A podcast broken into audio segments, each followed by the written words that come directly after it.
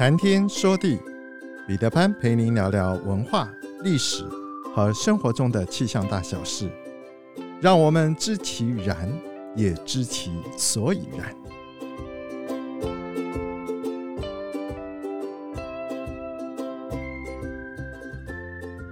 谈天说地，潘大刚空中与您相会。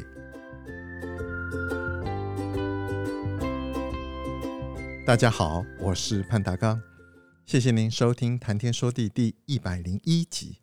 前几天有一个新闻吸引到我的注意：今年台湾大学中英文毕业证书上不再使用民国的称号，而统一的使用西洋历，也就是我们通常所说的西元历。举例来说，中华民国成立于西元一九一一年，我们统称那是中华民国元年。西元历。也被称为 Gregory 历，或者是叫做公历，这是目前世界通用的历法。实质上，它是一种阳历。公历先在天主教国家使用，后来又推行到新教的国家。二十世纪初期，全世界开始普遍的使用。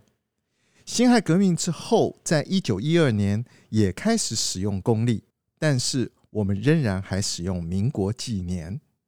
一九四九年之后，大陆地区普遍采用公历的纪年，台湾地区则仍然使用民国纪年。虽然海峡两岸的纪年方式不一样，但是文化上我们并没有什么太大的差别。再过一个月左右，我们就要过旧历年。旧历年也就是我们所说的农历新年。有些朋友会把农历新年说成为 Lunar New Year，不过严格来说，农历新年绝对不是 Lunar New Year，而是 Chinese New Year。我们现在所谓的旧历，或称为农历，既不是阳历，也不是阴历，而是同时考虑了太阳与月亮周期的阴阳合历。这一集我就想来聊聊什么是阳历、阴历和农历。世界上很多民族都根据太阳和月亮的运动，制定了自己的阳历和阴历，并且其中很多的历法系统是独立存在的，不受到其他系统的影响。已知最早的阴历是在今天的苏格兰发现的，可以追溯到公元前八千年左右。已知最早的阳历虽然有争议，不过一般认为是古埃及人制定的。可以追溯到公元前三千年左右。另外，现在坊间所说的阴历和阳历是有特别指称的。阴历特别指的是中国的农历，是古代中国人制定的；阳历指的是公历，也就是国际通用的 Gregory 历。它是在古埃及历法的基础上，由罗马人凯撒。和窝大维等人修改了之后，罗马教皇 Gregory 十三世最终确立的。不过，中观世界的历法，主要的是有三种，也就是阳历、阴历和阴阳历。阳历就是以太阳为参照设立的，也叫做太阳历。我们常说的国历、公历，这是国际上通用的一种历法。它实际上就是一种阳历，阴历是根据月亮为参照物而设立的，也叫做太阴历。现在使用纯阴历的只有信奉伊斯兰教穆斯林国家，不过绝大多数的国家不会单独使用这种历法。至于阴阳历，是同时参考了太阳和月亮而设立的，它是一种综合历法。阴阳历。在我们中华文化里所创造出来的叫做农历，有人说农历就是阴历，其实这样说并不准确。农历它是一种综合了阳历和阴历的阴阳历。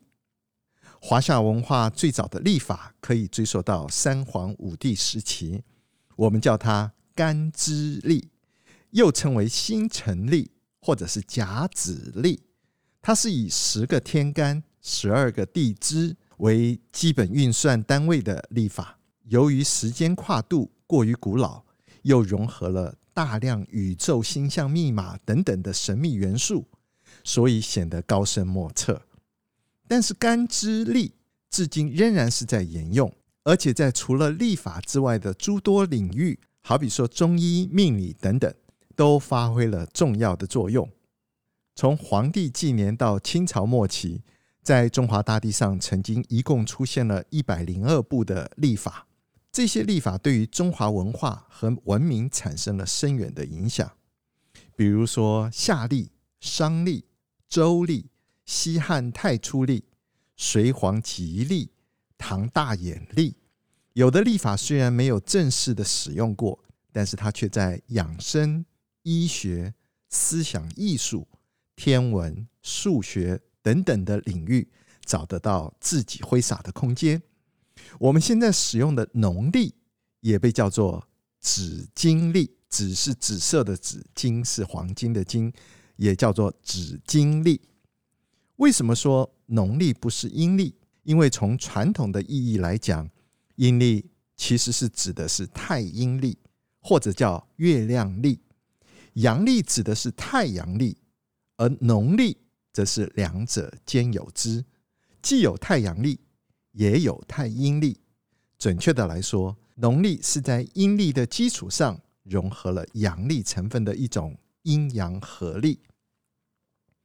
什么是太阴历？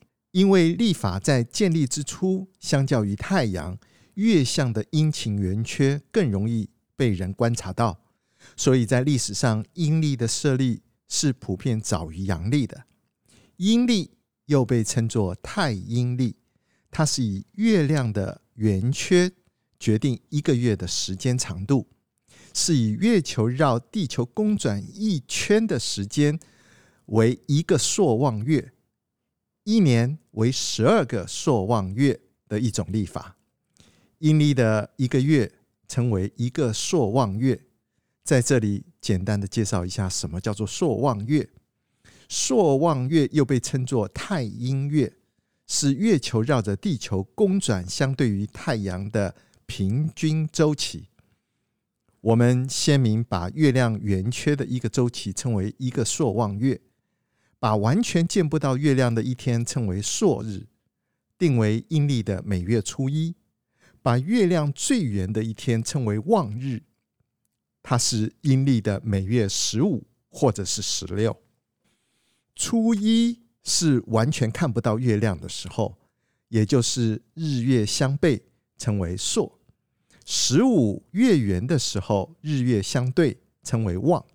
所以这样一个月。被称为朔望月，从看不到月亮到看到圆月，这样一个月就是朔望月。古代历法学家曾经计算过，这个周期的时间是二十九点五三日。但是由于历法规定月必须是整日数，这样阴历的一年中就出现有些月份是二十九天，有些月份是三十天。以此调整阴历月的平均时长与月亮盈亏周期相一致。阴历是中国传统的历法之一，也被称为旧历、汉历、古历等等。阴历它是以月亮为参照物，完全不管太阳对地球的影响。如果只使用阴历，虽然可以掌握月亮引潮历的周期，但是无法知道四季更替、何时耕耘、何时收获。每年春耕秋收的日子会变得不一样，时间长了还会导致冬夏倒置，这样会给老百姓的农业生产造成混淆。如今只有一些伊斯兰国家还在使用阴历、太阳历。早期的先民在日常生活中间就已经观察到，太阳的运行是有规律可循的，它总会在某一天的正午达到天空中的最高位置，此时地上树木的影子是最短的。古人通过计算发现，大概每隔三百六十五到三百六十六天，大约是三百六十五点二四天，太阳在天空中的位置就会循环一次。于是把这样的一个周期叫它做一年。因此，阳历是根据地球绕太阳公转的运动周期为基础而制定的历法。阳历的一年被称为一个太阳年，是把地球围绕太阳公转一圈的时间定为一年。地球绕太阳一圈的时间是三百六十五点二五天。人们把一个太阳年均分为十二个月，平均到每个月就是三十点四四天。由于历法上并不允许有小数，为了调平月整数，出现了阳历的大小月。于是我们现在所用的阳历出现了每个月天数不等的情况。为了调平年整数，又出现了四年一闰的置闰法，就是每过四年，把多出来的一天加到二月份，这就出现了每四年二月从二十八天。变成二十九天的差别。除了四年一闰，还有百年不闰、四百年再闰等等的方法。这样通过这一些调整，使得平均每一年的时间非常的接近地球围绕太阳公转的周期。阳历既然是以太阳为参照物，优点是可以告诉我们四季更替，春耕秋收，夏耘冬藏。指导我们农业生产的时序，但是它的缺点是只以太阳为参照物，忽略了月球的运行，因此对于月亮引起的潮汐、月相变化的规律，因此不能够兼顾航海、捕鱼等等的需求。阴阳历它取阴历的月为月，取阳历的年为年，也就是以阴历的一个月，即是朔望月为月。以阳历的一年，也就是太阳年，作为一年的平均长度，所以农历是加入了阴历的成分的阳历，带有阳历因素的阴历。根据农历的日期，既可知道潮汐涨落，又可以基本掌握四季更替。在阴历的基础上，定期加上闰月，这就形成了我们的农历。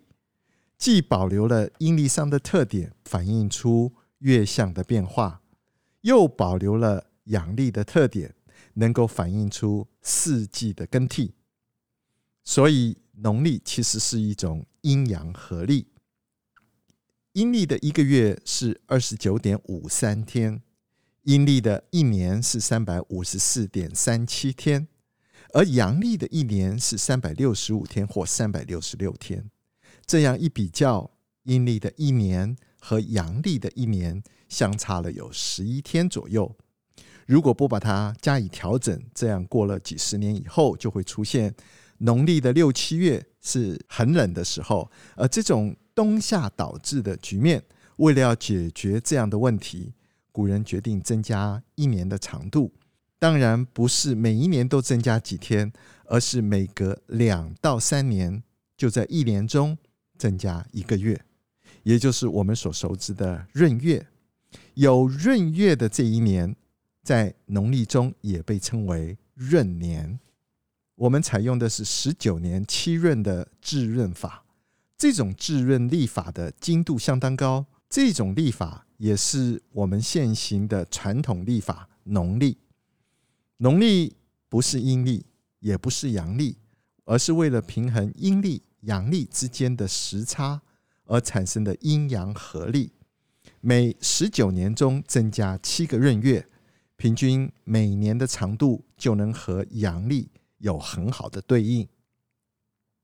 然后在这个基础上，古人又加上了二十四节气的概念，以符合四季规律，指导农业生产，并且引入了天干地支的概念，用于纪年。如此就构成了一套。完备的历法系统，所以中华文明的农历实际上是阴阳干支三合历。农历的原则有两个：逢朔初一，无终置闰。逢朔初一很容易理解，也就是把朔定为每个月的初一。无终置闰呢，就是以没有中气的月份为闰月。什么是中气？大家知道二十四节气，其中包括了十二个中气和十二个节气，而中气之中又以冬至为首，所以在子月，二十四节气的位置完全是看地球与太阳的相对位置来决定的，和月亮一点关系都没有。例如节气的清明，它既是节日，也是节气，它是地球走到了黄金十五度，所以它是节气。下一个谷雨是黄金三十度，所以是卯月中气。也因此，清明不见得是在四月五日。而要看实测，事实上，从现在到两千一百年之间，清明节大部分都在四月四号，只有部分的时间是在四月五号。农历的原则有两个：逢朔初一，无中至闰。在二十四节气里面，节指的是一年中的一个节段。是一段时间的表示，而气呢，指的是气候，是天气变化的概述，是古人根据每个阶段内特有的气候或者是物候现象、农事的活动定出来的名称。两个字合起来就是指一年当中某个阶段的天气变化。二十四节气是古人通过观察太阳周期性的变化，记录太阳在不同的位置时。风霜雨雪等等自然现象，以及动植物生长发育规律而总结出来的。二十四节气也是以地球绕太阳一圈作为一个轮回，所以和阳历是密切相关的，属于农历中的阳历的部分。现行二十四节气是依据太阳在回归黄道。也就是地球绕着太阳旋转的那个轨道上的位置所制定的。假设地球公转一周是三百六十度，我们把它区隔成为二十四等份，每等份就是十五度。也就是说，地球每公转十五度便是一个节气。地球公转一周是三百六十度。每公转十五度就是一个节气，一共有二十四个节气。节气的日期在阳历中是相对固定的，例如立春总是在阳历的二月三日到二月五日之间，但是在农历中节气的日期却不太好确定。我们再以立春为例，它最早可以在上一年农历的十二月十五日，最晚。可以在正月的十五日。实际上，二十四节气还可以继续分分成十二个节气和十二个中气。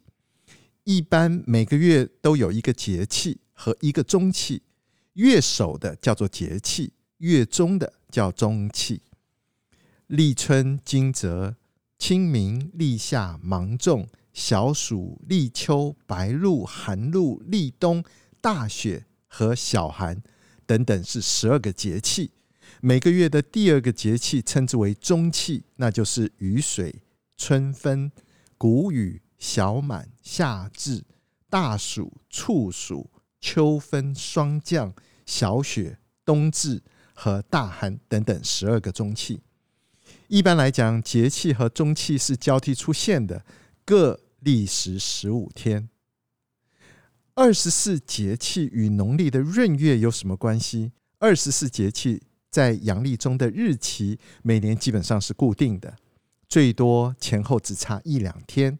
比如说春分，每年基本上都是在阳历的三月二十日到二十一日，但是二十四节气在农历中的日期是逐月推迟过来的，于是就会出现有的农历月份中气是落在月末。下个月就没有中气的情况，这是因为两个节气和两个中气之间平均日数是三十点四三六八天，而朔望月日数是二十九点五三零六天，两者将近有一天的差数，因此中气在农历月份中的日期逐月有将近一天的推迟，如此继续。必将会出现有些月份的中气正好是落在农历月份的最后一天，而下个月则变得没有中气，中气将会移到再下一个月的月初。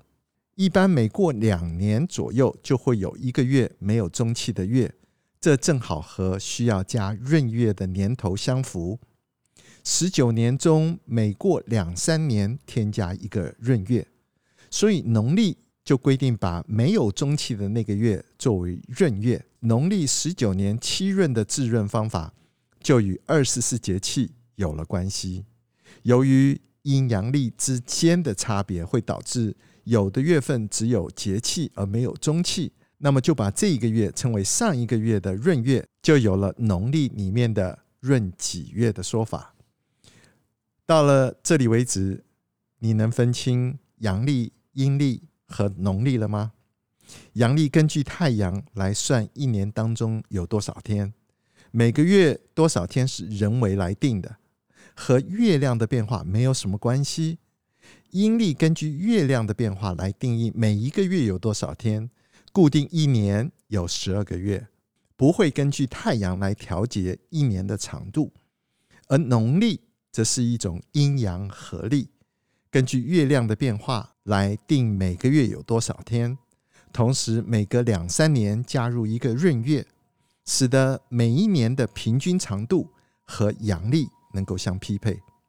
总而言之，我们的农历比阴历所包括的地理意义要丰富得多，是一种阴阳历，与阴历之间是有一定的差别的。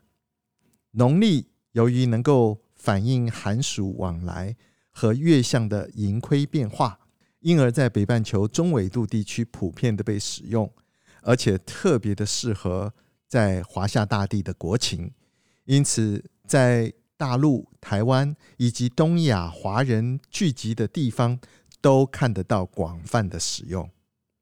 其实，除了阳历、阴历之外，还有其他一些比较另类的历法。比如说，以北斗七星旋转为参照的北斗历，玛雅文明中所用的金星历，一年等于五百八十四天。苏美文明甚至还以传说中的尼比鲁运行周期为单位的一种神秘历法，一年相当于三千六百个地球年。凡此种种，不一而足。中华文化中的农历。不是阴历，也不是阳历，是一种阴阳合历。农历的设计结合了遵循自然、阴阳和谐、动态平衡、天人合一、实用主义，完美的体现了中华民族的传统思想文化。它更是源远流长中华文化的瑰宝。苍穹浩瀚，气象万千。月晕而风，础刃而雨，见为支柱。谈天说地，和您分享文化、历史和生活中的气象大小事，让天有不测风云不再是借口，让天气不再是行动的阻力，而是生活中的助力。想要知道更多，我们下次再会。